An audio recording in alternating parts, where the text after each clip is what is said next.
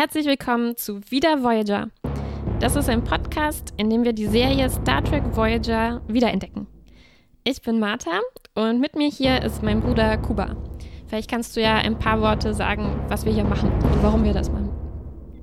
Wir schauen die Serie Star Trek Voyager Folge für Folge, besprechen sie und versuchen herauszufinden, oder eigentlich versuche ich herauszufinden, ich versuche eigentlich zu beweisen, dass Star Trek Voyager eine fantastische Serie ist, die meiner Meinung nach ein bisschen unterschätzt wurde. Ja, das ist eine Hypothese und wir versuchen sie zu falsifizieren, weil verifizieren kann man Hypothesen ja nicht. Völlig richtig. Wie bin ich drauf gekommen? Ich wollte nicht äh, Next Generation zum vierten Mal wieder schauen. Und dann äh, hilfreicherweise gab es bei Netflix äh, Voyager plötzlich. Hm. Und dann habe ich einfach irgendwo angefangen, Staffel 3 äh, reinzuschauen. Und habe festgestellt, oh wow, das ist ja richtig gut. Ja, also ich habe das jetzt auch hin und wieder auf Tele 5 geguckt. Da Mhm. läuft das jetzt wieder. Und da habe ich auch immer mal wieder reingeschaut. Und ich habe die Serie aber nie ganz so am Stück geguckt. Ja. Also ich glaube, als Kind habe ich schon den Großteil gesehen, aber zum Beispiel nie das Ende. Das Ja. habe ich erst dann vor kurzem mir angeschaut. Ich habe das Ende nur aus zweiter Hand mitbekommen über ähm, die Filme. Ich glaube, da ist eine Referenz darauf, was passiert. Über die Bücher, die Star Trek. Bücher. In den Filmen habe ich das nicht Ah mitbekommen. ja. Nee, nee, ich glaube, die treffen einmal Admiral, äh, Jan Admiral, Admiral Voyager. Admiral. Oh. Stimmt, Ja, aber ich glaube, wir gehen zu schnell vor. Was ist Star Trek? stimmt. äh, Star Trek ist ein Franchise, eine, eine Sammlung aus mehreren äh, Science-Fiction-Serien und Filmen und, Filmen Büchern. und Büchern und Computerspielen, Glä Gläsern mit Aufdrucken, Lego. T-Shirts, Lego. Nee, Nee, Lego, Lego nicht. noch nicht. Nee. Und äh, äh, es gab, die erste Serie spielte von 66 bis 63, 1966 bis 63, beziehungsweise spielte sie nicht da, sondern wurde da produziert. Sie spielte 300 Jahre später, nämlich 2260 bis ungefähr. Dann die nächsten Serien wurden produziert, äh, vor allem Ende der 80er und in den 90ern und spielten nochmal 100 Jahre später, in den Jahren 23, 60 und so weiter. Mhm. Und da gab es zuerst The Next Generation, hierzulande das nächste Jahrhundert, Mit Captain Picard. mit Captain Picard, dem großartigen Captain Picard.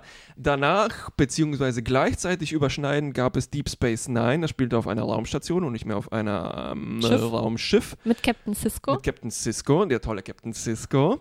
Und dann immer noch überschneidend und gleichzeitig. äh, Auch überschneiden mit Next Generation. Nee, ganz knapp. Äh, Im Anschluss an den Film, aber immer noch überschneidend mit Deep Space Nine. Ja, sehr überschneiden. Sehr Nur überschneiden. Zwei Jahre später hat das angefangen. Genau. ich. Star Trek Voyager. Wieder ein Schiff. Die Geschichte ist ein bisschen anders, aber da kommen wir noch gleich dazu. Mit Captain Janeway. Mit der tollen Captain Der tollen Janeway. Captain Janeway, ja. Die- Star Trek Voyager ist wie die Serien davor äh, sieben Staffeln lang gewesen, 170 Folgen oder die waren alle sieben Staffeln lang.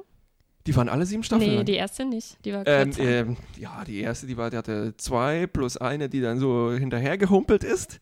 Dann kamen unsere drei Serien, die überlappten. Ah ja, genau. Und Mhm. später kam dann noch nämlich Enterprise hinterher, was zeitlich dann ein bisschen komplizierter dazwischen, an, davor ganz angesiedelt war. Mhm. Also ein Prequel.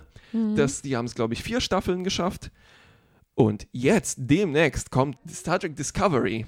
Mit Captain. Hm, Ich glaube, diese Hauptfigur ist nicht äh, der Captain, ne? könnte diese, sein. Könnte sein. ähm, Naja, wir werden es demnächst rausfinden. Wenn alles klappt, machen wir dazu vielleicht auch einen Podcast. obwohl, nicht zu viel Wenn versprechen. es gut läuft. äh, ich habe versucht, mich zu erinnern, äh, was, was weiß ich noch von Voyager? Mhm. Und das war nicht viel. Beziehungsweise nicht, was Ja. weiß ich von Voyager, weil da, das kennt man ja irgendwie, sondern was weiß ich aus der ersten Folge. Ah ja. Ja, da wusste ich fast nichts. Da wusste ich. Also ich wusste, sie kommen aus dem Alpha-Quadranten, also dem Quadranten, wo die Erde und alles ist, was wir kennen, in, in einen einen weit entfernten Quadranten. und müssen dann sich langsam zurückkriechen. Ich habe mich auch gefragt, wie war das damals, als es rauskam, nämlich 1995 in den USA, 1996 in Deutschland. Was haben die Leute damals gefühlt? Ja, Und ich habe nachgeschaut, ähm, also in den ähm, Charts war hier ähm, Macarena von Okay, daran kann ich mich gut erinnern. siehst du, siehst du, das gibt Okay, dieses Feeling herrschte damals. Jedenfalls, äh, ich, ich habe mich auch gefragt, wie ähm, das damals rezipiert wurde, ein neuer Release einer Star Trek-Serie. Hm. Das heißt, äh, weil wir waren Peak Star Trek. Es ging ja Schlag auf Schlag, oder? Genau. Also erst Deep Space Nine und zwei Jahre später schon. Weil Star Trek war so berühmt und beliebt, dass sie sich leisten konnten, zwei Serien parallel zu machen und die nächste gleich hinterher Mhm. zu schicken. Während wir jetzt in der Zeit sind, wo das, ich glaube, erst wieder möglich wurde durch eine, durch die Reboot-Kultur, nenne ich das mal. Ja. Sprich, man sucht, was gibt es für Franchises, wo Leute nostalgische Gefühle damit verbringen, ver ver verbinden Ja. und macht dann einen Neuaufguss, Hm. der jetzt auch bei Discovery, naja, ein bisschen düster und äh, so ist. Hm. Gene Roddenberry lebte noch und hatte da überall seine Finger im Spiel, glaube ich. Ne? Der ist, glaube, glaube ich, am mm, Ende von Voyager vielleicht gestorben. Ich weiß nicht, aber Ja. äh, ich kann mich erinnern, dass. Gene Roddenberry für die ZuhörerInnen, der Erfinder, Creator von Genau. Star Trek, der bunte Vogel der Galaxis ist sein Spitzname. Wirklich? Warum ist er ein bunter Vogel? Ich glaube, das, ich glaube, das war damals 60er, der war ein bisschen auch, das war hippie beeinflusst. Ja, also, ja, weil es war so eine schon, utopische, Ja. postkapitalistische, trotzdem militärische Gesellschaft. Ja. Und also wenn man die Dokument Dokumentation gesehen hat, äh, leider von äh, William Shatner äh, produzierte Netflix-Dokumentation, kommt ein bisschen davon raus, dass der so mh, komisch war. In aller Hinsicht. Also funny, funny So, oder. äh, ja, sozial komisch. Okay. Strange. Also bunter Vogel im Sinne von. Also das wurde ich, das ist auch, glaube ich, eins von Nee. den, von den, von den Spitznamen, die nachträglich verliehen Okay. wurden. Weil er Star Trek erfunden hat, war er der bunte Vogel der Galaxis. Okay. Ich glaube, er hat nicht Star Trek gemacht, weil er schon der bunte Vogel auf, der auf, der dem, Galaxis ja, war. auf dem Ja, College. ist- oh, da kommt Gene. der bunte Vogel der! Galaxis. bunter Vogel. Und dann blieb ihm quasi nichts anderes übrig, als eine Science-Fiction-Serie zu machen. Ja, aber wer weiß es? Vielleicht war es genauso. Vielleicht war es genauso. Lass uns direkt einsteigen in die, in die Folge, weil wir, was wir hier machen wollen, ist die Folge tatsächlich Schritt für Schritt super ausführlich durchsprechen. Szene für Szene, Szene für Take Szene. für Take. Ja. Quasi, wir sind die Regieanweisungen. Wir sprechen auch teilweise die Dialoge nochmal nach. Re Reenactment. Hier Reenactment. Und am Ende geben wir ein extrem kurzes Fazit ab, ob wie wir das fanden. Gut, schlecht, mittel. Okay. Wir lernen die Crew kennen. Wie heißt die Folge? Der Fürsorger. Der Fürsorge. Oh, The Caretaker. der Caretaker. Ganz kurz gesagt reicht es vielleicht zu sagen, dass wir eben sehen, dass die Voyager von einem äh, fremden Wesen in den Delta-Quadranten, also sehr, sehr weit weg, 70.000 Lichtjahre, Genau. glaube ich, äh, weit weg transportiert wird Ja. und sich dort sozusagen entscheiden muss, ob sie, also sie müssen eine schwierige Entscheidung treffen, die dann äh, mitentscheidet, ob sie es wieder zurückschaffen oder ob sie dort bleiben müssen. Und dabei lernen wir die Crew kennen, die sich aus zwei verschiedenen Mannschaften Ja. zusammenfügt. Ja. Und gleichzeitig auch sozialen Schichten, was die Sache spannend macht. Ja. Okay, aber es geht los mit der einen Crew von den zweien, nämlich der kleineren. Das sind die sogenannten Marquis. Das sind die. Mh, sind das Terroristen? Das ist ein, eine Widerstandsbewegung. Eine Widerstandsbewegung, Abtrünnige der Sternenflotte. Hm. Die Sternenflotte ist das ähm, quasi die NATO von Star Trek. Aber nicht nur, oder? Sind das nicht auch einfach so Bewohner von diesen Planeten, die Ich da auch, äh, umgesiedelt werden Ja. sollen? Ja, also es ist eine bunte Ansammlung. Tatsächlich sind die auch äh, sehr Vögel. wild angezogen. Bunte Vögel, ja, ganz im Sinne von Roddenberry sozusagen. Und wir treffen in ihrem kleinen Schiffchen drei davon. Nämlich Chakotay, Belana und Tuvok. Das war's. Richtig? Ich glaube, da war noch eine Person, aber Ja, die vielleicht nicht so wichtig war. Ja, ein, ein, aber es war ein kleines Schiff auf jeden Fall. Viel mehr Leute waren da nicht. Genau. Und es ist ein, äh, wir sehen, es ist ein Sternenflottenschiff, weil man sieht die Konsolen und das Mhm, mussten die mhm. offensichtlich irgendwie geklaut haben, weil die haben die, die Uniformen nicht an, sondern nur braune Ja. Lumpen, äh, braun, bunte Lumpen, meine ich.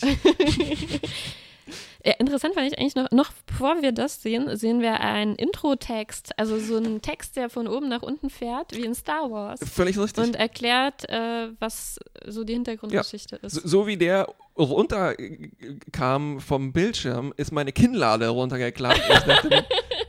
Das, das, das bin ich hier, wirklich auch überrascht. bin ich hier im falschen Franchise? Und da kriegt man, glaube ich, ein bisschen Exposition, aber auch nicht so richtig viel dazu, ne? ja, aber ist ja in Star Wars auch nicht anders. Da ist man quasi, Ja. auch dieser Text fängt so mittendrin an. Wir befinden uns in einem Kampf zwischen äh, Als- dem Marquis und der Als, als, als, als ob der eigentlich nur so eine Art Historizität herstellen sollte mit, oh, das hat Geschichte. Ja, aber es funktioniert auch, Es funktioniert ich. gut, ne? ja. Ja. Ja, ja, ja, ja. Jedenfalls sind die drei in ihrem Schiffchen, fliegen durch die sogenannten Badlands, Mhm.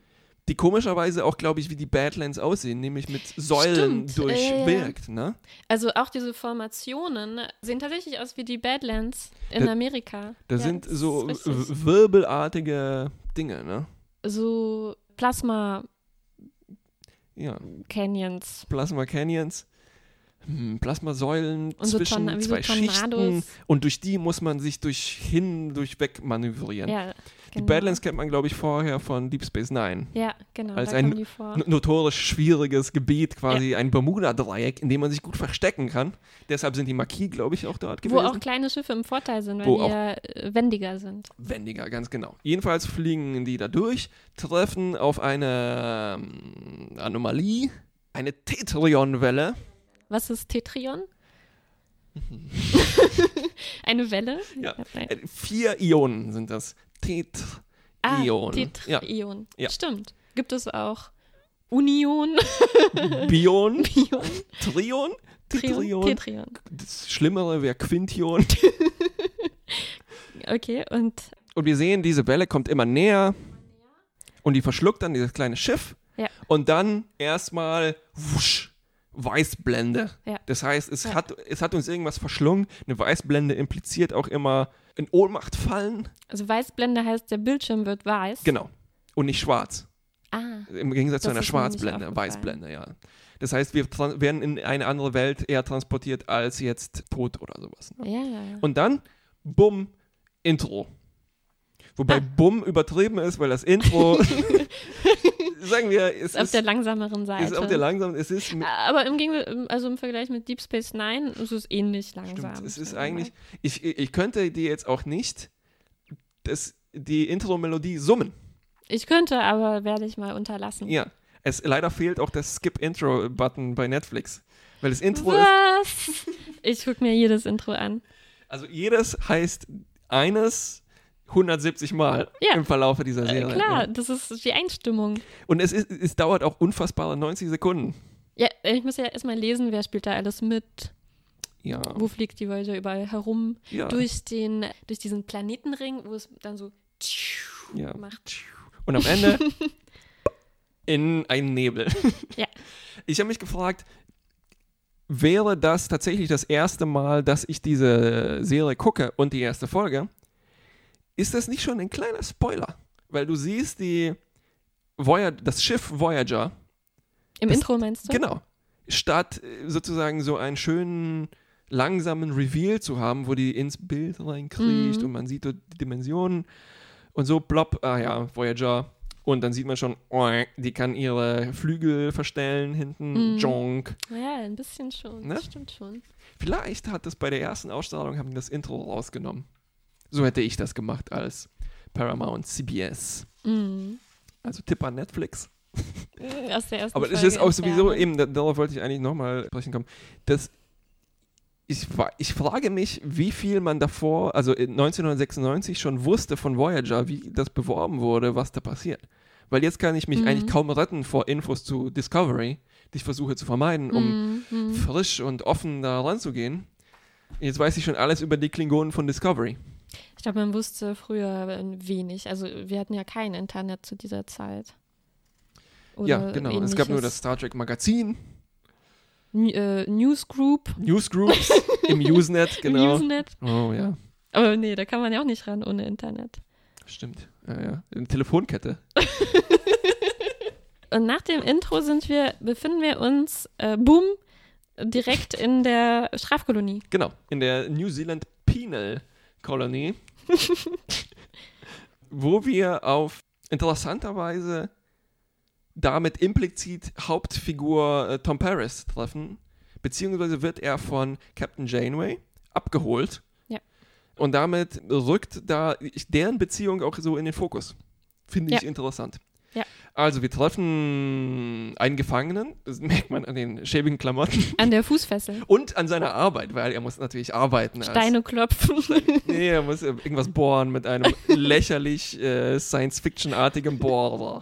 ja, interessant, dass es es gibt, noch gibt, ne? So Straflager. Also interessanterweise auch in Neuseeland. Hm. Also das heißt wahrscheinlich Ganz Neuseeland. Ganz Neuseeland, wie früher ganz Australien. Ja.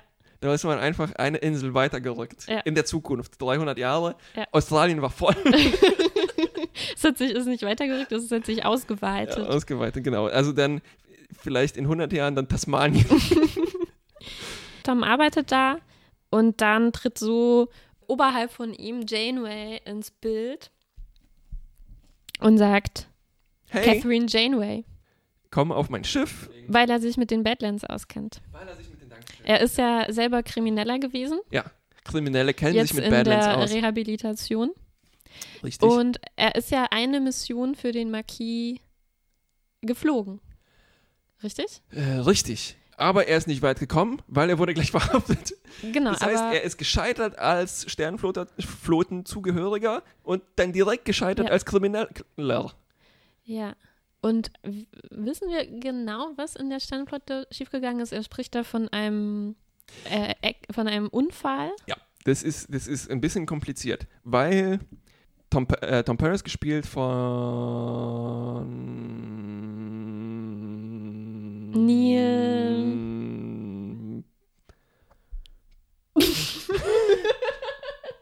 Das gucken wir nach. Das gucken wir nach. Der gleiche Schauspieler hat nämlich in Next Generation schon eine kleine Rolle gehabt, als der Quasi-Kriminelle, Wesley. der Vorgesetzte äh, der Studentenclub-Vorsitzende Robert Bell McNeil. Neal. Ja.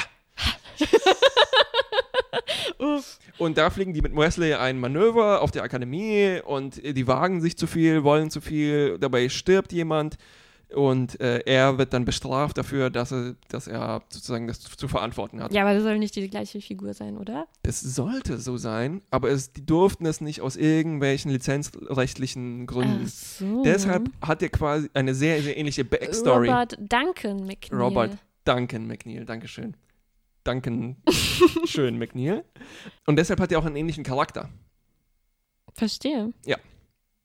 Ich dachte, das wäre Zufall. Es wird so, ich, es wird, glaube ich, so dargestellt. Mhm. Die also sie sehen sich einfach sehr ähnlich. Wir sind Im, verwandt. Im Canon. eng verwandt. Ja. Jedenfalls sagt er, okay, ich mache mit, weil besser als Gefängnis. Und es wird auch gleich gezeigt, dass Tom gerne flirtet. Ja, weil wir haben es zehn Minuten geschafft, ohne dass es eine creepy Flirt-Szene gibt in Star Trek. Weil er macht sich gleich an die Pilotin ran, die ihn zu Deep Space Nine bringt. Hey, Deep Space Nine taucht auf.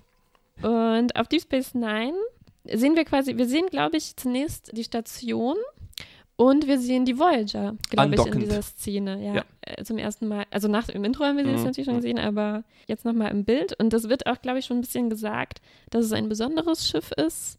Es von ist neu. Klasse.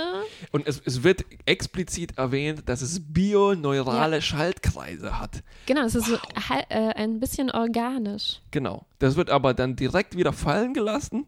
Und ich Ja. glaube, erst ein paar Folgen später kommt das Genau, wieder. so diese Ja. Gel-Packs. Ich, ich habe mich gefragt, war 96 vielleicht gerade Biotechnologie oder sowas im Gespräch und deshalb das war so das, der Andockpunkt für. Futuristik. Zum Beispiel Farscape hat ein komplett organisches Schiff. Hm. Und ich habe mich schon auch gefragt, welchen quasi, welchen Vermittler aus einer älteren Star Trek-Serie treffen wir, weil das ist die Tradition. Jedes Mal, wenn es eine neue, neue Serie gibt, taucht jemand aus einer älteren auf und sozusagen gibt, übergibt die Schlüssel für Ja. die neue Serie. Es ist natürlich Quark. Der unterhaltsamste der, Charakter. der Barkeeper Der von Barkeeper. Deep Space Nine. Quark, ein Ferengi mit komischen Ohren und wir treffen die zweite Figur der Voyager, beziehungsweise die dritte, Harry Kim. Der junge Harry Kim. Er wird von Quark Um übers den- Ohr gehauen. Um den, ah, danke, um den Finger gewickelt, wollte ich sagen, aber übers Ohr hauen ist viel ferengischer. Indem Quark einen beliebten Trick anwendet, nämlich ihm äh, in- in Race, äh, äh, in- also so eine Art Racism-Shaming, weil Harry Kim ist in eine Falle getreten, er sagt so, oh, vor euch Ferengis wurden wir gewarnt auf der Akademie und Quark nutzt das aus, so, wie, gewarnt? oh, hey, wir Ferengis sind Freunde, was sagst du da, Harry Kim? Äh, Genau, und dann kauft er, will ihm alles abkaufen. Aber, sein cooler Kumpel, sein cooler neuer Kumpel, Tom, Tom kommt um die Ecke und sagt so, hey, nee, nee, nee. aber ich habe nicht ganz verstanden, ist das jetzt quasi die erste Begegnung zwischen Tom und Harry oder war da schon was vorher? Es kommt mir so vor, als wären die jetzt schon Freunde. Hm. Oder werden die? Die werden Die hier werden Freunde. Freunde, ja, ja. Hier in diesem Moment. Also, man muss sagen, die Galaxie ist relativ klein. Die meisten Leute kennen sich da schon, aber ich glaube, schon. die zwei tatsächlich nicht. Also in diesem Moment Ja, wird das Tom ist- zu Harrys Freund. Das ist Instant Chemistry sozusagen. Wirklich, ja. Naja, erste Folge, ne? Irgendwie müssen die sich kennenlernen. Ja, Naja. das wäre Gut. gut. so. Dann Jetzt- äh, geht es in einem rapiden Tempo. Es ist tatsächlich viele Szenen, Szene für Szene. Oh, was Neues. Oh, wir lernen jemand Neues kennen. es ist viel Action jetzt. Genau, Ab jetzt, dann, ja. dann danach kommt ein, einfach nur Krankenstation und da passiert irgendwas. Wir treffen, glaube ich, einen Doktor, wo man dann, wenn man die Serie kennt, wo man schon weiß, oh, den, der macht's vielleicht nicht so lange. Danach sehen wir Janeway beim Skypen Mit ihrem Mann. mit ihrem Mann. Und auch hier ist, wenn man weiß, was in der Serie passiert, denkt man sich, oh, der arme Mann. Ja, aber es ist auch eine wichtige Szene, weil es wird schon gezeigt, die, die haben, die haben, die Familie. sind, die haben Familie, die sind in Mhm. diesem Quadranten, wo sie jetzt sind, verwurzelt. Und ich, ich glaube, es ist auch relativ ungewöhnlich, dass man in, schon in einer ersten Folge was von der Familie mitbekommt. Ja. Früher war das, kam das einfach immer später, Ja. wie in einer Serie halt üblich ist. Man behält sich die Familie für später und dann gibt es die Ja. Dad-Folge, die, die Mom-Folge und so genau, weiter. aber ne? hier muss man quasi schon etablieren, die äh, haben Leute, die ihnen wichtig sind, Ja. hier. Genau. Denn gleich sind sie nicht mehr hier. Ja. Wir sehen, die Voyager soll untersuchen, was mit diesem Marquis-Schiff passiert ist, richtig? Davor, um die Sache hier jetzt noch weiter rauszuzögern, Okay. treffen, äh, sind wir noch in sozusagen dem Szenen vorne der Voyager, der Kantine. Und da wird etabliert, dass Tom schon alle Tom kennen und seine Ja. Backstory auch kennen und, Und den Dissen. oh, ist ein Verräter, Ja. den gucke ich mal böse an. ist wirklich sehr gemein. Genau. Und danach sehen wir, die Voyager kriegt einen Auftrag, ganz, ganz, ganz, ganz schnell. Verfolgt bitte dieses Marquis-Schiff durch die Badlands, weil ihr seid auch ein neues Schiff, ihr seid auch wendig. Das schafft ihr schon. Genau, und dann kommt aber Relativ schnell kommt dann schon die die Tetrionwelle. Die ist schon uns bekannt sind aus vier einer. Ionen. Genau. Und bumm, Weißblende. Auch Weißblende. Ich glaube schon. Und dann tauchen die, die Wachen wieder auf. Alle Frisuren sind extrem durcheinander. Durcheinander. Und was bei Janeway ist das schon, ist das schon schwierig, weil, weil sie hat eine extrem tighte Frisur, die sie auch in gewisser Weise berühmt gemacht hat. Genau, ist, wir sehen ja dann auch eine Szene später, äh, Janeway wird sofort aktiv. Die sind irgendwo gelandet Ja. und sie begibt sich sofort in den äh, Maschinenraum Ja. und während sie noch im Flur ist, auf Ja. dem Weg dorthin, kriegt sie ihre Frisur wieder hin. Zack, Ja. zack. Und sie ist wieder mit zwei Haarnadeln, Picobello. Und wir sehen auch, Janeway kennt sich unglaublich gut aus. Sie ist ja, sie hat einen wissenschaftlichen Hintergrund. Den haben ja nicht alle Captains. Ja. Genau, und sie weiß sofort, sie fragt nach, was ist hier mit der Technik los und so Ja. weiter und bietet da Lösungen an. Also es wird sofort gezeigt. Sie kennt sich gut aus mit Ja. Technik und Und Wissenschaft. äh, sie ist auch hands, äh, also äh, sie, sie hands on, besser kann man es nicht sagen. Ja. Sie kann auch mit anpacken. Ja. Na, und die finden auch relativ schnell raus, dass sie weit weg sind. Und die finden auch relativ schnell raus, wer dafür verantwortlich war, nämlich eine komische krabbenförmige Raumstation. Ja. Was ich auch sehr schön fand, ist, dass die, das alles brennt. Also es ist immer noch alles Brennbar. brennbar, selbst in der neuen Serie. Aber was ich gut fand, Ja. als diese Welle auf sie zukommt, Ja. sagt Janeway, was finde ich einen sehr guten Captain ausmacht, Ja. Auf den Einschlag vorbereiten. Ja. Und alle halten sich fest und niemand stirbt allein daran, Ja. dass er durch die Ja. Gegend fliegt, sich dich angeschnallt hat. Ja. Das ist, ich, ich saß letztens im, im Bus in der letzten Reihe, in der Mitte. Und da siehst du diesen langen Gang vor dir und denkst, oh Scheiße, wenn jetzt einer bremst, dann fliegst Ja. du dich in den lang. Und die müssen eigentlich ständig das Gefühl haben. Stimmt.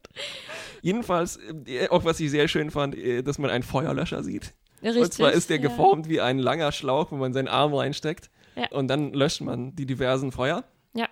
Und wir erfahren, wie hoch die, der, der Druck im Warp, Warpkern ist, nämlich 2100 Kilopascal.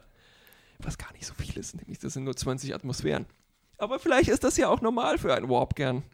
Das ist nicht viel. Das ist nicht so viel, nee. So viel hast du vielleicht in LKW-Reifen, glaube ich. Naja. Und was schön ist, wir hören äh, als Computerstimme Majel Barrett ist wieder dabei, die sozusagen Mrs. Bunter Vogel ist. Ist sie die Frau von Gene Frau, Roddenberry? die Frau von Gene Roddenberry, die bisher alle Computerstimmen gesprochen hat. In allen Star Trek Die ist aber auch gestorben, ne? Die ist Das auch irgendwann, schon, ja, genau, genau, genau. Okay. Wir, äh, der Doktor wird aktiviert, nämlich der alte Doktor ist, also der Ist richtige tot. Doktor ist tot und der holographische Doktor Das äh, medizinisch-holographische Notfallprogramm. Dankeschön. MHN. MHN, was tatsächlich eine interessante Neuerung im Sinne einer mh, neuen Entwicklung in der Wissenschaft von Star Trek ist. Ja. Weil wir haben davor das Holodeck schon kennengelernt in den vorherigen Serien, was sozusagen eine, eigentlich eine reine Unterhaltungsmaschine war. Ja. Vielleicht, weil sie so anfällig ist und äh, ständig einen in lebensgefährliche äh, Abenteuer verwickelt und deshalb darf man da nur Kajak fahren und die Aussicht genießen Mhm. und vielleicht mal in den Nachtclub gehen. Und jetzt, Und in den Wilden Westen. und jetzt übernimmt es tatsächlich lebenswirkliche, wi- lebenswichtige Funktionen, nämlich es erzeugt einen Doktor. Was clever ist, weil er der hat dann Computerwissen und könnte sich theoretisch auch seine Finger umformen in Skalpelle. macht er das nicht, macht er leider nicht. Nee. Also es wär wäre so cool. eine Art Wie Wolverine-Doktor. Edward, Edward mit den Skalpellhänden. Äh, Stimmt. Jedenfalls, interessanterweise hat dieser holographische Computerdoktor auch eine gewisse Attitüde. Er ist Mhm. nämlich wie ein bisschen auch wie vorher, äh, wie Janeway. Hands zack, on. zack, zack, zack, aus dem Weg. Oh, Er ist ja ein ich Notfallprogramm. bin genervt. Was ist hier los? Ich verstehe das nicht. Wo sind wir? Genau, und hiermit haben wir ja dann auch wieder so eine Figur, äh, ein bisschen wie Data, ne, die anders ist als die anderen. Sehen wir dann später. Also äh, Data und Odo und Spock davor. Genau. Also es gab immer eine Figur, die also oft halbmenschlich menschliche Züge hat, die sich annähert an die Menschheit. Anthropomorph. Anthropomorphierend. Anthropo Anthro Sauf. so, danach beginnt hoppla hoppla das Wegbeamen. Nämlich unsere Leute, die wir gerade erst kennengelernt haben, fangen an zu verschwinden. Und wir wissen natürlich, wer dafür verantwortlich ist. Die Lebensform. Lebensform. Wieso die wissen wir das? Ach, die Raumstation. Ja, weil die haben wir gesehen. Ja, Ja. stimmt. Und dann gibt es einen, einen fast schon holographischen Jump Cut, nämlich wir werden versetzt auf eine Südstaaten-Farm. Mit einer äh, alten Dame, die äh, Mais Kolben, Kolben serviert. Einem, einem Banjo, einem alten Herrn, der Banjo Ja. spielt. und ich habe gesagt, es ist holographisch, weil ah ja, die holographischen Umwelten dazu neigen, bestimmte Klischees zu bedienen, die, sagen wir, auch sich leicht in einem Hollywood-Studio erzeugen lassen. und das wissen natürlich auch unsere Helden und deshalb ist gleich die erste, ähm, der erste Verdacht ist, oh, das muss ein Hologramm sein. Ja, ich finde, die machen das aber gut. Die, Die die, das gut. durchschauen, also die, die, die gehen die Möglichkeiten durch, was könnte hier Ja. alles los sein, untersuchen alles, scannen alles. Und äh, die fallen natürlich auch nicht, nicht drauf rein, die essen keine Maiskolben, sondern die, die fangen Naja, an. bis auf Harry, der fängt an mit, der, äh, mit dem Mädchen äh. Creepiness Number 2. zu flirten. Aber genau, eigentlich gehen die da sehr zielgerichtet vor. Ja. Und äh, die äh, stecken ihre Nase in fremde Angelegenheiten und dann reagiert natürlich das Programm gleich drauf und kommt mit Heugabeln und einem bösen, bösen Hund auf sie zu und sagt so, hey, hier, hier nicht nachschauen. Genau, nicht, nicht in die Scheune Nicht in die nee, Scheune. da ist nichts. In der Scheune, nee, ach. nein, nein, nein. Und sie kennen die aber natürlich und finden raus, da sind weitere Lebensformen drin. Und, Und zwar wo? In einem fiesen, abgesperrten Labor. Es ist wirklich wie in einem Horrorfilm. Ja. Also es ist unheimlich. Man sieht dann auf einmal die einige Crewmitglieder. Es, es, äh, es zitiert jetzt auch dann gewisse na, Zaubertricks, weil die schweben wie sozusagen sei ein Brett, sei ein Brett in der Luft. Die schweben in der Luft. Hm? Das sieht so Ich aus. dachte, die liegen auf dem. Ja, dann auf sehr, sehr Tischchen. dünnen liegen und die, die, die Bettdecken hängen über den Kanten Ach wie so. Tischdecken. Ah. Ja. Ja. und es ist echt, echt unheimlich. Man sieht Nadeln. Ja. Es ist also in einem weißen klinischen Ja. Raum. Die werden untersucht. Ja. Von Und Fremden. vor allem angebohrt. angebohrt. Ja. Und man sieht, die sind auch wach, die kriegen das mit und schreien. Ja. Okay, wir werden zurückgebeamt, aber zwei fehlen. Äh, Wer wurde gekidnappt? Harry und Belana. Belana kennen wir, glaube ich, noch nicht. Die lernen wir aber dann. Nur nicht so richtig. Noch Sie ist so auf jeden richtig, Fall ne? eine vom Marquis, das haben wir, glaube ich, schon gesehen. Genau. Und sie sieht so klingonisch aus, aber ein bisschen weicher. Und wir werden später erfahren, Weicher? warum. Ja, ihre f- Also äh, Stirn ist. Obwohl, wir hatten ja auch schon andere Klingoninnen, aber die waren, glaube ich, auch runzliger als Belana. Naja, Gut, und Tom sagt sofort, ich, ich rette jetzt Harry. Weil es ist sein, sein, es ist sein einziger Freund jetzt. stimmt, der Einzige, dem Ja, der einzige- bedingungslos Genau, deswegen war vertraut. diese Szene auch so wichtig mit Harry. Ja. Weil alle anderen haben ja gesagt, ih, Tom Ja. Paris, bäh, der Verräter. stinkt. und Tom äh, und Harry sagt, ich suche mir meine Freunde selber aus. Wir ähm, beamen wieder runter, schwer bewaffnet. Das ist auch eine typische Janeway-Szene. Die sagt nicht so, okay, wir verhandeln erstmal, sondern schnappt euch die Gewehre, sichern und entladen, äh, runterbeamen. Und sie finden den Wie Banjo-spielenden spielt man- alten Herrn. Genau. Und man merkt schon, okay, wir kennen diese Art von Figur, das ist so eine Art äh, gottähnliches Wesen. Ja. Der hat irgendwas zu verbergen, der ist halb menschlich, der spricht aber auch so, als ob er nicht so richtig versteht. In Rätseln. Genau, ja. ähm, Was ist Zeit? Geld. Er spricht in Rätseln, er sagt, er hat Schulden, eine Schuld. Ja. Er hat eine Schuld Und er muss sie wieder gut machen. er ist auf der Suche nach etwas und es ist nicht viel, es ist nicht mehr viel Zeit. ja. Wofür? Wir erfahren das später natürlich. Ja. Ähm, dann sind wir wieder zurück auf, ein, auf der Alien-Krankenstation. Harry und äh, Belana wachen auf, haben komische Pusteln auf Boah. ihren Händen. Und wir sehen, dass die Raumstation irgendwelche komischen Energiepulse durch den Weltraum schickt. Und wir sehen jetzt auch die Wesen, die die da untersuchen. Die haben interessante Rollkragenpullis an, die bis. und äh, genau, und komische Ohren. ja, klassischen Star Trek Klassiker. Aber Ohren, wie man sie noch nicht gesehen hat. Man sieht, das Stimmt. ist eine neue Spezies. Ja, eng anliegende Ohren. An den Ohren werdet ihr sie erkennen. Genau, und wir erfahren jetzt auch was über einen Planeten. Auf dem es keinen Regen mehr gibt. Da ist, gab es eine komische Katastrophe und jetzt trocknet der wohl aus. Wir wissen aber nicht warum. Aber wir werden später sehen, der ist ein bisschen wüstenartig. Wir erfahren auch, Dass Harry dass Harry was vergessen hat. Er hat was auf der Erde vergessen. hat seine Klarinette liegen lassen. Seine Klarinette liegen lassen und seine Mutter hatte die Captain Janeway angerufen und gesagt, Harry hat seine Klarinette vergessen. Das, das hat mich, also ich glaube, es hat mich wirklich an meinen Flötenunterricht erinnert, wo meine Mutter dann mir meine Flöte wiedergebracht hat. Aber das geht jetzt nicht mehr. Und Janeway, ja. Und Tuvok, äh, der Vulkanier, hat keine Gefühle, aber er kann trotzdem vermissen. genau, also Janeway spricht mit Tuvok und spricht über, die, über Harrys Klarinette und man merkt, sie fängt schon an, sich große Sorgen zu machen, Ja, ob es was wird ja, mit der Heimreise. ja. Weil Harry ist so ein, ja, ein Weichei. Ein sympathisches. Ja, es ist, er ist noch jung. Es Er ist ist seine jung, erste stimmt. Mission und er sagt ja dann auch, oh, so lange habe ich auf der Akademie mich auf diesen Moment vorbereitet und jetzt werde Ja. ich auf meiner ersten Mission sterben. Es ist auch, wo, er- wo er und Belana sich kennen, sich über einen Lehrer, den sie beide hatten auf der Akademie. Ach ja? Weil die Galaxie ist klein, die waren alle auf der gleichen Schule und ja, die kannten Sneezy war der Lehrer.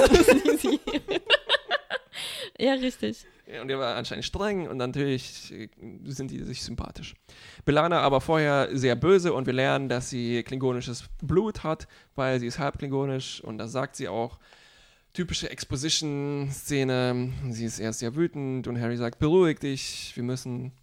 Genau, und sie sprechen sich auch an gegenseitig mit Sternenflotte und, Und, Marquis. Marquis. Ja. Danach lernen wir eine neue Figur, eine sehr bunte Figur Also das ist der, wenn, wenn jemand der bunte Vogel der Ja, Galaxis ja, ist. Ja, ja, stimmt. Und zwar, wir eröffnen einen Müll auf einen Müllhaufen. und äh, da ist ein Schiff und wir bauen eine Skype-Verbindung dazu auf und man merkt schon, dass das total verrückt ist, weil seine Skype-Kamera hängt schief die ganze Zeit. Stimmt. Und es ist Nilix. Der ist erstmal ganz schön pissig, weil es ist sein Müllhaufen. Das ist mein Müllhaufen. mein Müllhaufen, weg von diesem Müllhaufen. Aber als äh, die nichts von seinem Müllhaufen wollen, ist er sofort super freundlich. Super nett. Und er hat ein, ein, so ein sympathisches Zwinkern in Ja. seinen Augen. Und Ja. da merkt man schon, ach, Richtig. Nilix, das ist unser Nilix. Richtig. Und er, man, man lernt auch, dass er Wissen hat, das er anzubieten hat. Ja. Weil er ist ein, er wohnt dort im Delta-Quadranten, Ja. er kennt sich dort aus. Und die Voyager will jetzt mehr erfahren über diesen Planeten äh, und so weiter. Ja. Und, Und- Nilix hat aber eine Forderung, Ja. was er dafür möchte. Ja. Und damit können wir uns ihn natürlich ködern. Und er braucht Wasser. genau, weil es ist ja sehr, sehr trocken, haben wir schon gesehen, Ja. in diesem In diesem, Sonnensystem. in diesem Planeten im Besonderen und vielleicht im ganzen Delta-Quadrant. Vielleicht, ist ja. der ganze Quadrant einfach Ja. trocken. ja, ja. Weil wir gehen natürlich sehr, äh, nicht eurozentrisch, sondern weltzentrisch oder menschenzentrisch, da, Erdozentrisch. erdozentrisch davon aus, alle brauchen Wasser. ja, aber stimmt ja offensichtlich auch. Stimmt ja auch. Bisher, alle, die wir getroffen haben, Und vor allem gab es gab ja früher Wasser, aber es gab diese Ja. Katastrophe und natürlich brauchen die ja. das, die Ja. haben sich so entwickelt, dass sie Wasser brauchen, aber jetzt haben sie keins. Genau. Mehr. Und wie, was muss das für ein Erlebnis für ihn sein, Wesen zu treffen, die erstens aus 70% Wasser bestehen? Nein, das tut er vielleicht auch, ne? Aber dass wir der Wasser ausscheiden und über unsere Haut, über andere Organe. Wenn wir traurig sind, verschwenden wir kostbares Wasser. Ja. Naja, jedenfalls, wir beamen ihn rüber und er versteht nicht, was ist Beamen. Und das war, ich glaube, mein Lieblingsmoment Ja. in der Episode ja, ist, war wunderschön. als, Net, als Netflix Netflix Nilix sich bereit macht zum Beamen, bringt er sich in so eine Position so mit den Händen nach oben. Das habe ich aber wirklich sehr schön Ja, gemacht. als, sehr als, schön ob, als ob tatsächlich die, die, nicht nur die Figur, sondern der Schauspieler niemals gesehen hätte, wie, wie man beamt. Ne? Aber das ist ja eine Leistung des Schauspiels, weil sicherlich hat er das gesehen. Aber er fühlt sich so ein in jemanden, Ja. der wirklich nicht weiß, was das ist. Als jemand, der komische Wesen, super reiche, wasserreiche Wesen trifft, die ihm sagen, so wie, hey, wir transportieren nicht rüber. Der weiß ja noch nicht mal, ob die ihn jetzt abholen kommen. ja, stimmt. Vielleicht spürt, spürt man das schon so ein bisschen, so, ein- so, ein- so ein Kribbeln. Ja, ja. Und natürlich steckst du dann die Ärmel Auf in jeden die Höhe. Fall. Ja. Würde ich genau so machen. Und ich fand eigentlich äh, die Szenen danach auch sehr schön, Ja. wo nochmal genau gezeigt wird, wie sehr er von diesem Ja. Wasserreichtum Ja, und da, da, erfreut ist. äh, kurz davor aber auch, ich finde, Nilix spielt das fantastisch. Er, hat wirklich seltsame Bewegungen. Er hat einen komischen Mantel an, die Frisur ist ja sehr 80er. und er, er, ja, er, steckt wirklich so, er ist so nosy. Er, schnüffelt überall herum. Stimmt, an Tuvok. und, und du, Tuvok. Dann natürlich, das Erste, was er macht, ist ein Bad nehmen. Genau. Weil wir haben so viel Wasser. Es kommt auch noch so ein typisches linguistisches äh, Missverständnis, was natürlich, also ein Klassiker ist, wenn man, äh, also äh, natürlich verstehen die sich mit dem Universaltranslator irgendwie, aber Tuvok sagt, ich bin Vulkanier und Nilix versteht das, als wäre das sein Name und deswegen nennt er ihn dann ja auch immer wieder äh, Stimmt. einfach Vulkan. Ja. Jedenfalls wird hier ein anderes äh, dynamisches Duo etabliert, nämlich der ähm, emotionslose Tuvok und dann im Gegensatz dazu der hyperemotionale Nilix. Ja. Und die Reibungen werden äußerst deutlich. Reibungen, Als du wirklich nichts abtrocknen. ja, eine, eine Abreibung. Na, vielleicht, vielleicht kennt Nilix auch keine Handtücher. Und er sieht dann, Äh, die Sternflottenuniform ist so saugstark. Aber er zögert wirklich, das fand ich auch schön. Äh, Er, er, er weiß, er kennt das Wort Handtuch, aber er sagt so, kannst du mir das bitte rübergeben, dieses Handtuch? Ja, So, ja. Er hat das schon mal gesehen, vielleicht Ja. in seiner Kindheit. das Ding aus halt das Ding aus Frotte da drüben. Nein, die, die Umarmung ist tatsächlich als Umarmung gemeint.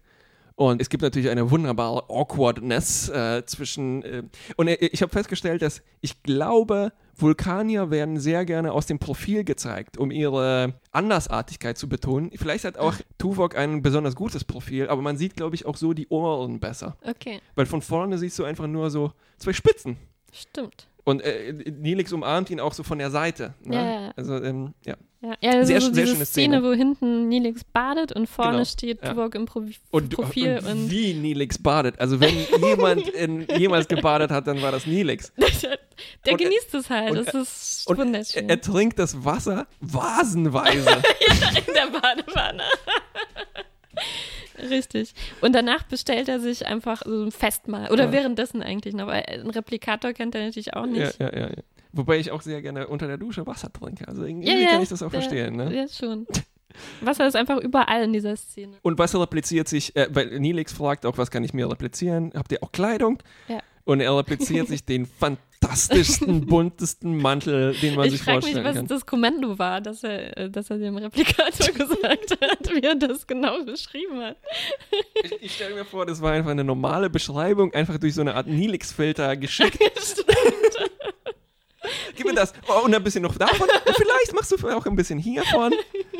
Und ja, also hier auch ähm, die Kostüme von Voyager bisher sehr, sehr schön. Als nächstes ähm, sehen wir die Wir- Okampa. Wir sehen die Okampa Messehalle. Und die Okampa, das ist diese Spezies, die, die wir vorher mit Belana und, und Harry gesehen haben. Und wo wir interessanterweise auch gesehen haben, wir dachten ja vorher, wird die Erwartung aufgebaut, das sind die bösen Aliens, die die irgendwie quälen oder untersuchen oder so. Ja. Aber dann sagen die einfach, nee, Entschuldigung, wir wissen auch nicht, was ihr für eine Krankheit habt. Wir haben euch Ja. hier nur Betten zur Ja. Verfügung gestellt und so. Äh, und die sind eigentlich ganz harmlos. Und man sieht, das ist eine Spezies, die unterirdisch Ja. lebt, in so einer Trotzdem in einem lichtdurchfluteten, ähm, es sieht tatsächlich wie eine Messehalle aus. Es sieht ein bisschen aus wie das Hinterzimmer bei der FedCon. wie eine, weißt du, wie ein, ein Wintergarten. Die haben Ja, im Prinzip ja. einen Wintergarten. Vielleicht haben die ja so eine transparente. Nee, die sind ja schon Die weit unter der. Erde. Die haben wahrscheinlich sehr große Lampen. ja. Nochmal So, äh, hinter dem Taglicht- Glas, Tageslichtlampen. Tageslichtlampen, ganz genau, ja.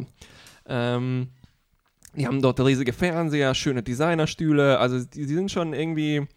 Und die, haben dann einen, später einen Garten, der auch von sehr schönen Lampen beleuchtet wird. Ist Ihnen die Idee Mhm. aufgefallen? Der, also auch Ja. Re Requisitenweise und die Sets bei Voyager bisher bin ich sehr überzeugt. Ja. Aber mein Lieblingsteil in dieser Messehalle war die Rolltreppe. das habe ich mir auch aufgeschrieben. Und sie fahren auch einfach äh, so langsam drauf. Die ja. haben es nicht eilig. Nee.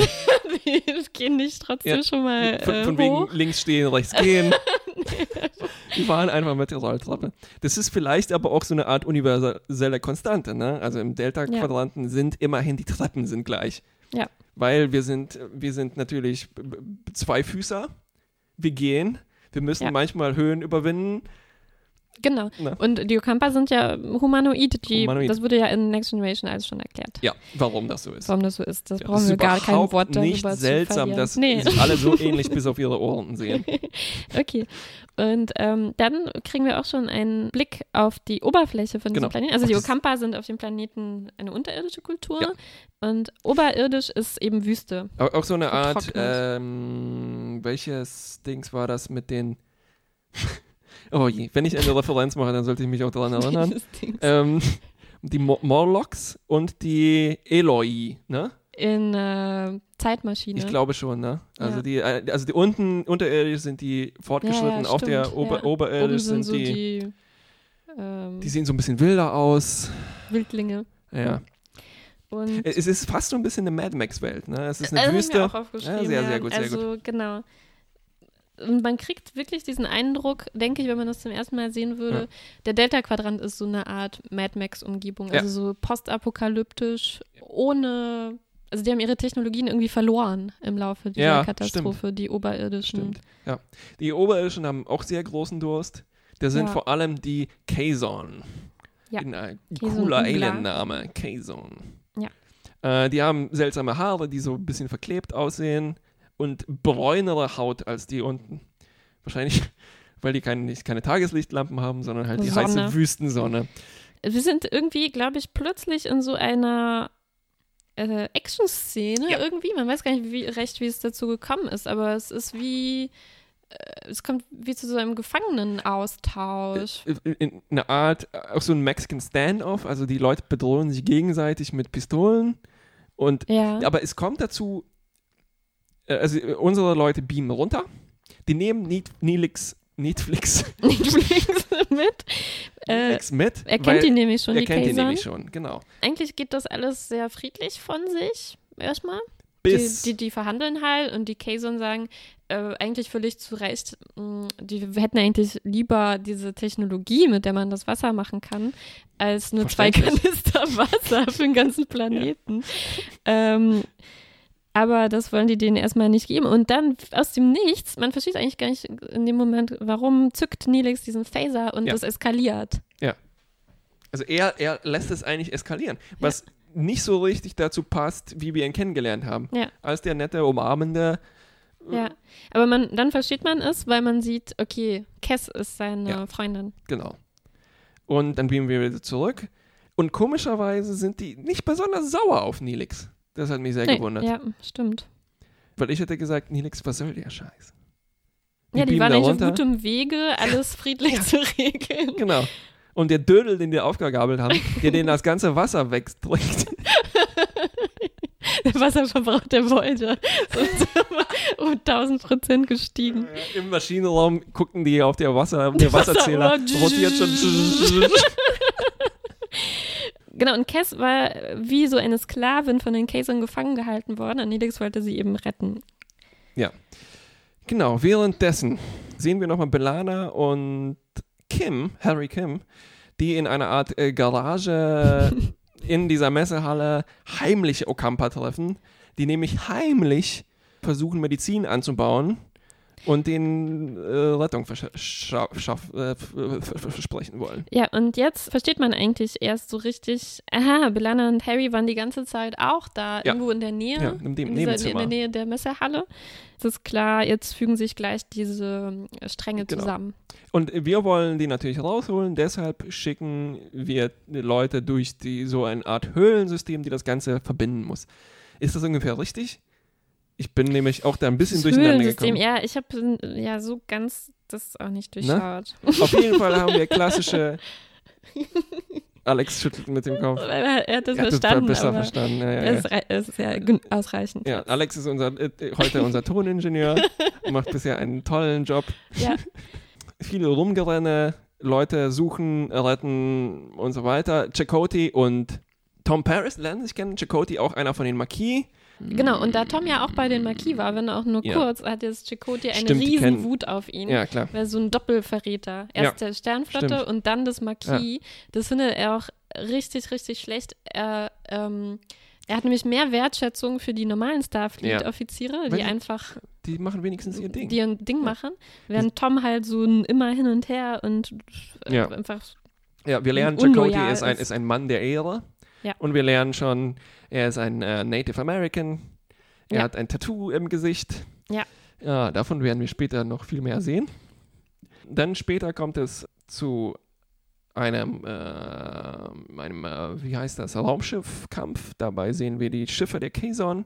Die sind auch sehr schön designt, nämlich wie große Bügeleisen, gemischt mit so diesem Schiff von den Jawas in Star Wars. Also alles auch so ein bisschen wie aus so, Müll Wie aus gebaut. Müll, ja, ja. Weil also es gibt ja, ja, es ist so postapokalyptisch. viel Müll, irgendwie. wenig Wasser. Klassische Ja, Postapokalypse. genau. Blüpse.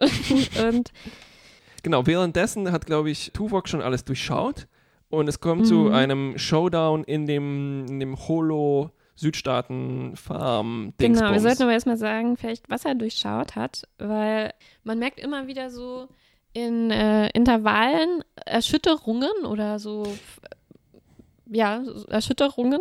Abstände werden immer kürzer und Tuvok entschlüsselt jetzt sozusagen das Rätsel, das der Fürsorger äh, vorher geäußert hatte.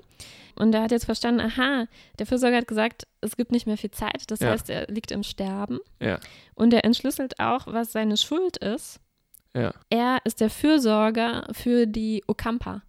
Ja. Also er versorgt die mit allem, was sie brauchen, ja.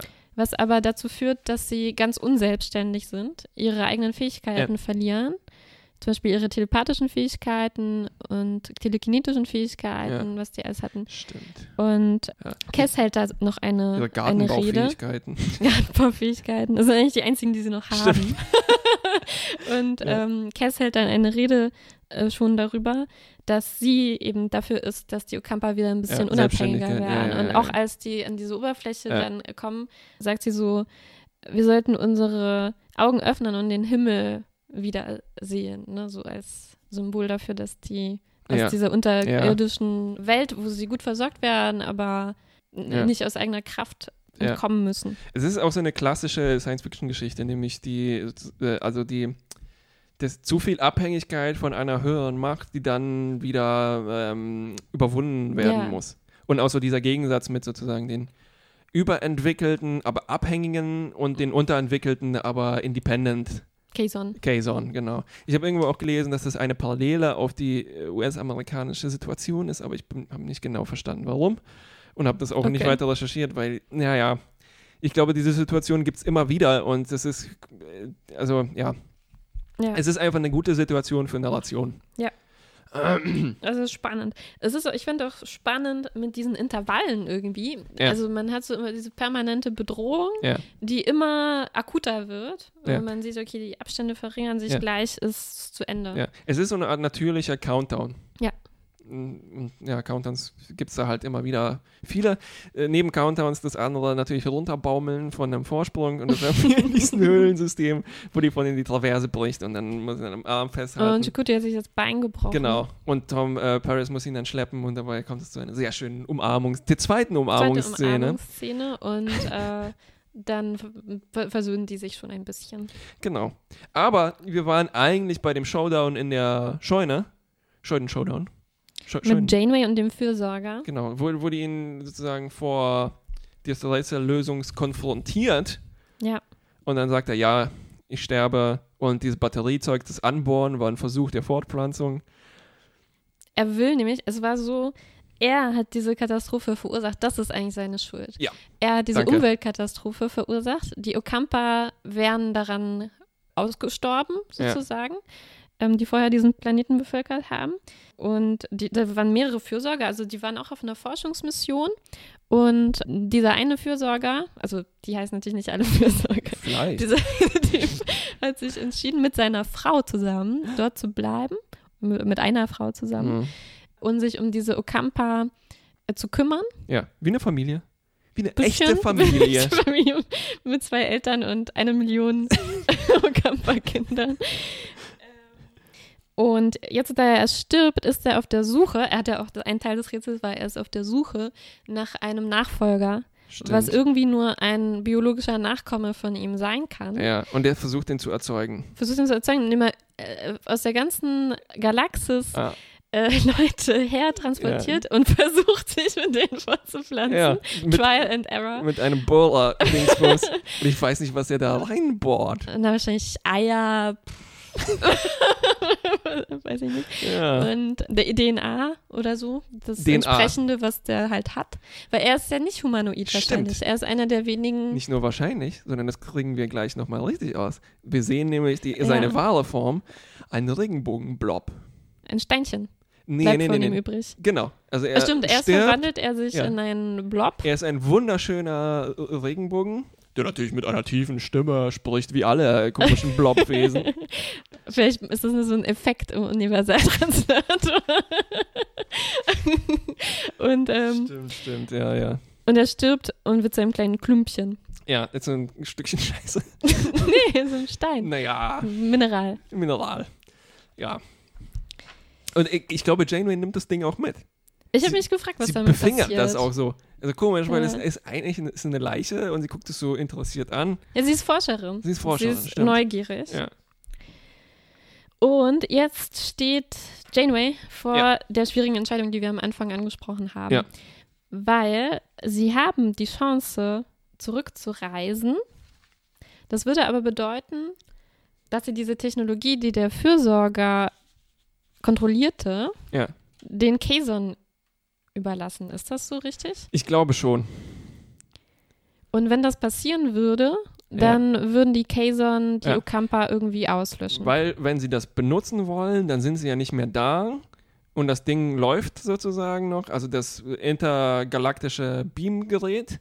ja. Und somit würden die Kazon das kriegen und die Kazon, die Okampa vermutlich versklaven oder sowas. Weil sie Wahrscheinlich dann ist es einfach eine übermächtige Technologie. Ja.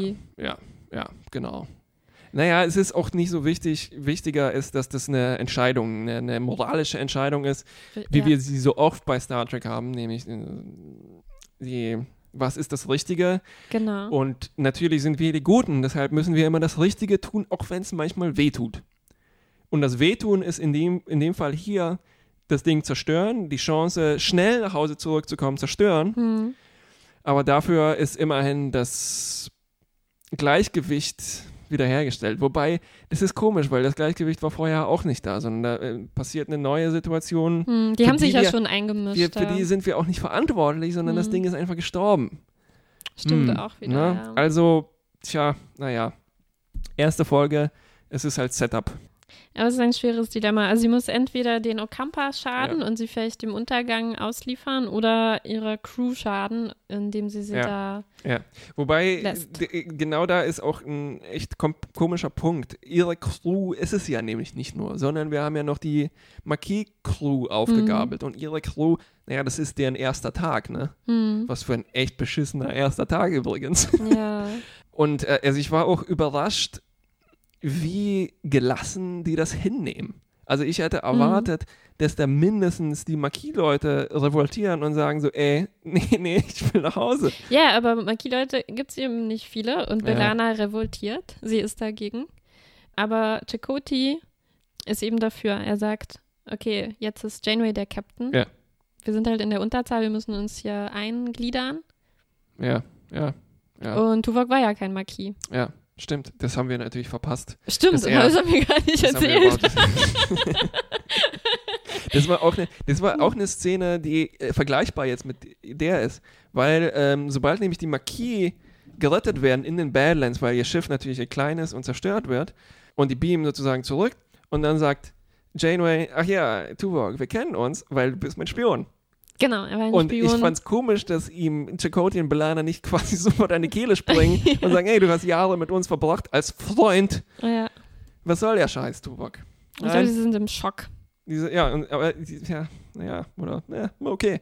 Oh, ich bin aber enttäuscht, Tuvok. Vielleicht passiert das halt dauernd quasi. Also ist der Marquis unterlaufen von Spionen. Jeder zweite Ja. ist, man rechnet schon damit.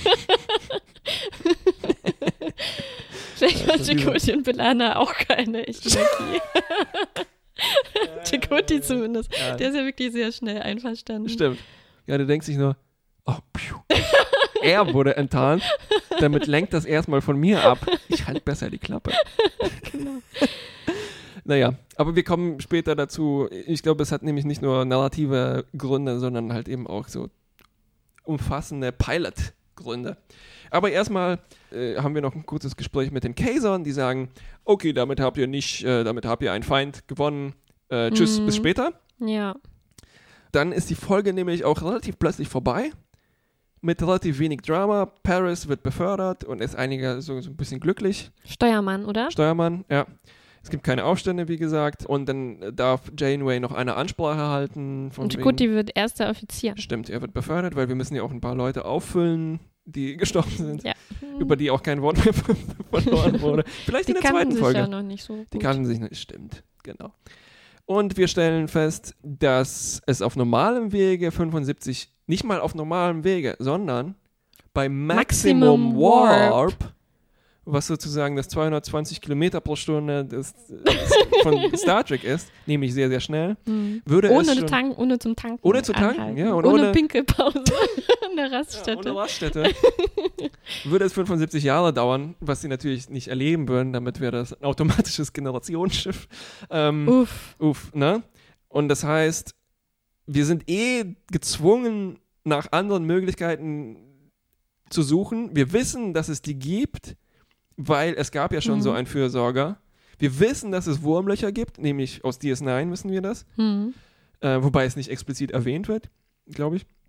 Und wir wissen, dass es neue Technologie geben kann, die uns zurückbringen Ja, wie diese könnte. Vorrichtung da. Wie diese Vorrichtung, genau. Und deshalb können wir uns auch Zeit lassen, wir können Explorer sein, wir können uns jede Anomalie anschauen. Deal with it, Marquis. Stimmt, das ist eigentlich eine interessante Wahl. Ja. Äh, Also von den Machern finde ich, dass sie sich entschieden haben, wie weit genau sind die entfernt. Also 75 Jahre bei maximalem Warp Stimmt. ist eine interessante Entfernung. Ja. Es ist irgendwie so, okay, vielleicht wenn wir das wirklich so machen, doch Mhm. vielleicht ein bisschen Glück haben und ein bisschen abspeeden, Ja, dann ja, ja. Harry, können wir es gerade so schaffen in unserer Lebenszeit. Harry wäre dann 93, wenn sie ankommt. Ja, Harry könnte es wirklich erleben. Vielleicht, die leben ja schon wahrscheinlich ein paar Jährchen länger als wir heute. und ein paar Jährchen länger als die Okampa vor allem. Das äh, haben wir auch nicht erwähnt. Das ist nämlich auch, da kommt noch eine andere Zeitzuspitzung hinzu, nämlich Cass, die wir jetzt aufgegabelt haben. Hm. Weil Neelix fragt auch, hey, dürfen wir mit euch fliegen? Ja. Ja. ähm, und wir erfahren, dass die Okampa relativ kurz leben, nämlich nur, glaube ich, sechs Jahre oder so. Neun Jahre. Neun Jahre. Äh, äh, sieben? Das heißt, es würde in der angestrebten Staffelzeit gerade so äh, zu schaffen sein. Aber mh, ja, ja, es, es er, erzeugt eine neue Dynamik, die wir, glaube ich, bei Star Trek so noch nie hatten, nämlich mit kurzen Lebensspannen, Ja. eher mit langen. Stimmt. Tuvok ist ja auch schon 70, glaube ich, oder sowas. Das erfahren wir Wenn aber auch nicht älter. später. Ja. Stimmt. Ähm, wobei zum Beispiel für Tuvok, der kommt damit vielleicht sehr viel leichter klar, ne? Ja, der ja. könnte sich Für sagen, den so, ist ey, das wie so ein 75 Ausflug. Jahre, ja, ist halt ein langer Auftrag, ne? Ja, ist ein normaler, Ver- das ist ein normaler vulkanischer Vertrag. So, und damit äh, sagen wir, sagt Janeway Energie, Wir se nee, setzen, Sie, einen Kurs auf, zu Hause. auf zu Hause. Tom Paris, der neue Steuermann. Hoffentlich hat er den richtig gesetzt. Und wir sind 80 Jahre lang in die falsche Richtung geflogen. Harry! Ach Gehst ja. nach Hause. Zu Fuß, wenn es sein muss.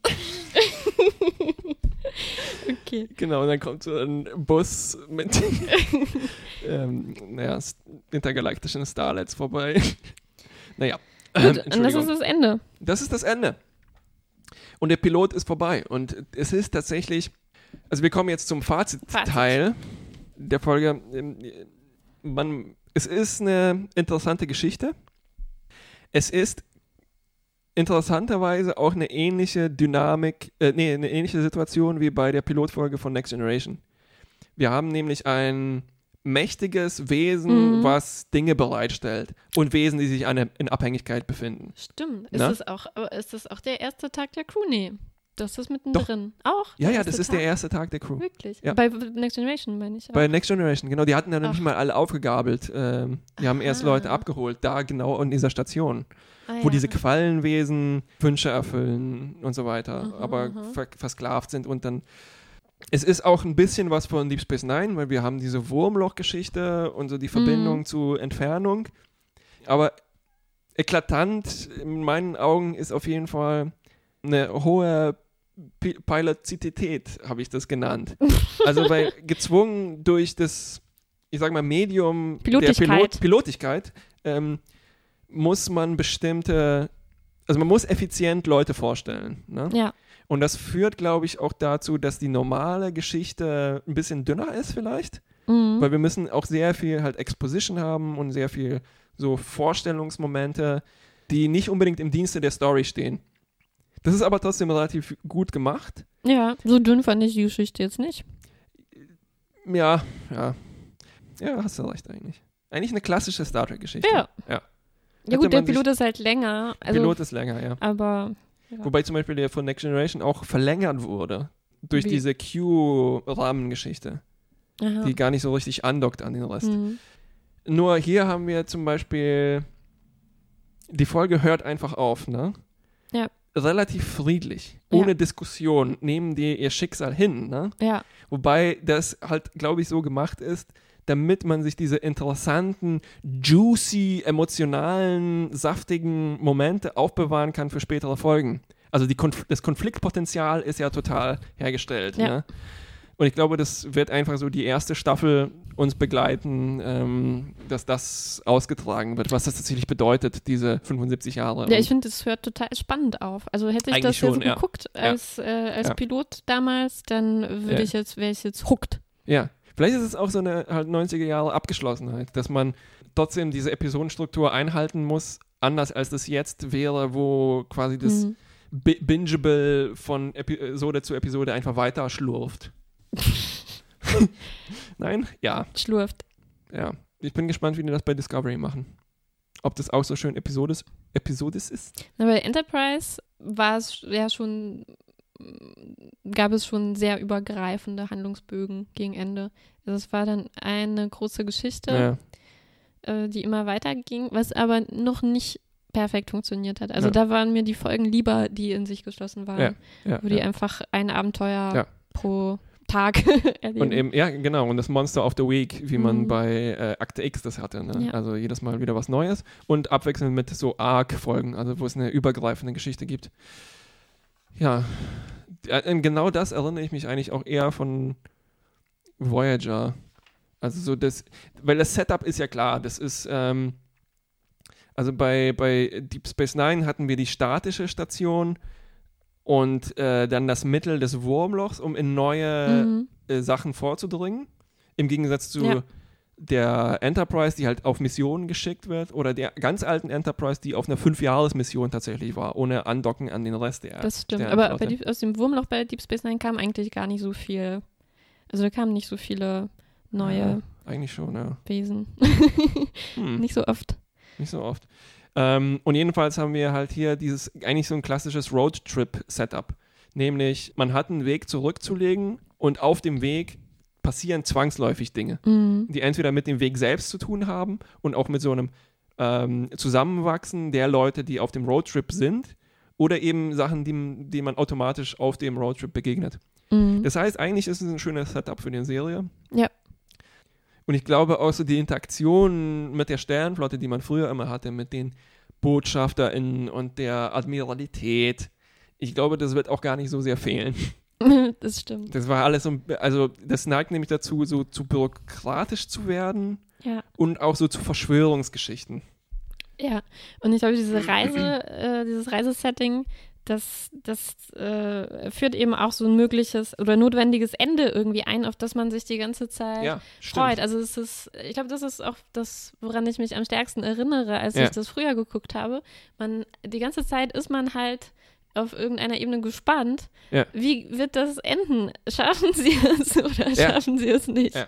Und das hatte man in der Form äh, sonst einfach nicht. Da ist man auf dieser Deep Space Nine Station oder auf der Enterprise und pff, macht halt immer weiter das übliche Alltagsgeschäft. Genau. Aber es gibt kein natürliches Ende. Und hier äh, spitzt sich alles notwendigerweise darauf zu. Und das ist eigentlich äh, super interessant. Man Ja, will wissen, stimmt. wie es ausgeht. Ja, ich will wissen, wie es ausgeht. ja, du weißt es noch nicht, oder? Ach, Doch, ich so ahne ungefähr. es. Also äh, trotzdem, also auch wenn äh, mir das Ende durch Bücher und ähm, andere Medien gespoilt wurde, weiß ich trotzdem nicht, ob es alle schaffen zum Beispiel. Hm. Oder in welcher Form. Also ich meine, die wachsen bestimmt Eidechse. emotional. oh, Spoiler. Spoiler. Ja, ich glaube, das war ein schönes Ende, oder? Wir freuen uns auf das, was kommt. Und wir wissen noch nicht, Wir wissen es noch nicht. was kommt. Naja, dann kommt gleich die nächste Folge. Ja. Hier bei äh, dem Podcast namens Äh, Wieder Voyager. Wieder Voyager. Wieder Voyager. Ah.